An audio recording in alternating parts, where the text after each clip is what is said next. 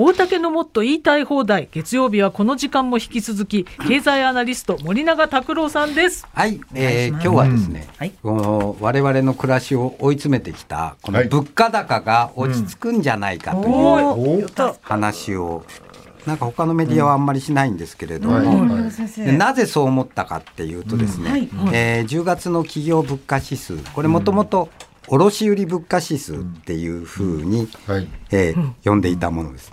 企業が企業に売り渡すときに、例えばまあ典型的なのはメーカーが、えー卸売店に卸す時の、えー値段、ああるいは例えばあ例えばななんで例えると物車ですか、えだからまあレトルトカレーの工場が、えー卸売屋さんに、うん。えー卸す時の価格、はい。あるいはその卸屋さんが小売店に卸す時の価格、はい。これを、うんえー企業物価指数っていうんですけはいれども、はい。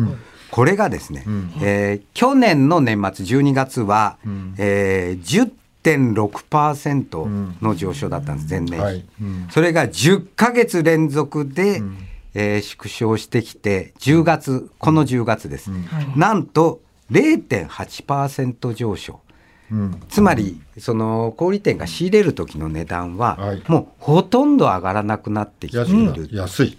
安いっていうか下がっちゃいないんですよ、だけどバンバン上がるっていう状況ではなくなってきたと。はい。でもう一つ帝国データバンクっていう、えー会社があの調査会社があるんですけど、ここが食品の値上げ品目数っていうのを毎月集計して発表してるんですけれども、今月11月の食品の値上げ品目、113品目、うん。これ前の月とか、だいたい3000、4000、5000って上がってたんです。そうです。大体4600品目とかいうのが値上がりしてるっていう状況が続きました、これがドーンと前月比9割減。うん。だから値上げ品目がはい。ほとんどなくなってきた。おうんだからもう物価高騰こう高止まりはしてんですけど、はい。はい。さらに高くなるっていう状況ははい。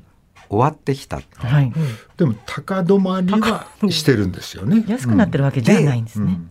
安くなる兆候も見始めたんです。あら、で東武ストアっていう、はい。あの東武鉄道沿線に展開しているスーパーマーケットが、はい。えー今、はい。その、激安値下げセールっていうのに入っていて、でこれ東武ストアの人に聞くとですね、はい。そのやっぱりずっと値上げをしてたんで客足が落ちちゃったんですよはい。ね。えーでしょうがないんでメーカーに行って、うん。ちょっとその仕入れ値下げさせてくださいって言って値下げをドンとしたら、うん。客足が戻った。まあそれはね、これ実は東武ストアだけじゃなくてイオンも9月から、まあ、限定品目で値下げに踏み切っています、はい。さらにうん。さらに大きな変化が、はい。もう値上げ値上げが続いてきた外食チェーン、はい。えー例えばガスト、はい。えー4日前からうん。30品目の値下げに踏み切りました。あら、えーツナツナじゃねえや、えーコーンマヨネーズピザ。はい。うん。先週まで700円だったんです。はい。これがはい。500円になりました。これね、個人的な感想で言うと、はい700円だと空気がしないんですよ、私は個人的に。はいはいでも500円だっはい。たら、ちょっといいかな。コーンマヨネーズピザはい。はいなるほど、えーで、これ、こう、家族でランチとかした時に、もう一品上乗せして頼めるかなっていうのが500円。はい。うんうんさらに、ラーメンの後楽園も、えー一部品目ではい。値下げに踏み切った。だからこれままだファミリーレストラン業界全体に及んでいるわけじゃないですけ後ど、楽園はでももう結構安さが売りではい。ずっとやってきたとこですよね。そうなんです、そこが値下げに踏み切ったっていうのは、うん。やっぱりですねこの値上げ値上げのトレンドにうん大きな変化が生じている、えーだから今大変だ大変だ大変だって言っているんですけれども、もしかすると来年はかなり物価が落ち着いて、あ再来年はん。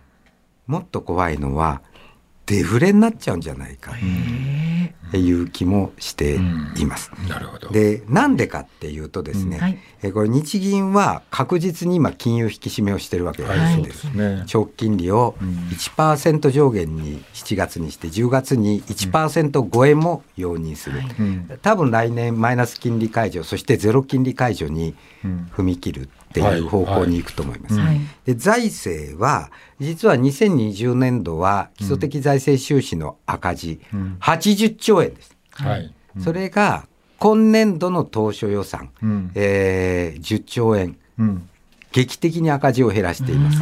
で今回の補正予算案が成立したとしても、はい、えー、財政赤字はたった19兆円。うん、80兆の赤字を3年前出してたのが19兆円というのは、とてつもない財政の引き締めになるわけです、ね。まあでも赤字は続いてるっていうことは言える。まあ使い残しが出ると、うん、えー、まあ、ほとんど赤字なくなる可能性もまだ残されています。うん。はい、でこのね今世界はアメリカのインフレ率も下がってきてるんですよ。うん。はい、でそれはもう景気が、うん、えー、ちょっと後退過程に入ったかな、はい、中国は不動産バブル崩壊で青息吐息の状態です。はい。で世界経済悪いんですね。ヨーロッパも良くないし、はい、でその中で日本が財政金融同時引き締めに出ると何が起こるかってこれ1929年に浜口雄幸内閣が全く同じ状況でこの財政金融同時引き締めをして、昭和恐慌っていうのになって、とてつもないデフレになっちゃった、だから来年は嵐の前の静けさかもしれないな、その後デフレになるかもっていうことですか？またデフレに舞い戻っちゃう。戻っちゃうかもしれないけども、うん、ただ、うん、岸田政権が続くとそうなるんですけれども、うん。続かないんじゃないかっていう。はい、はい、でもお話の大元になってる。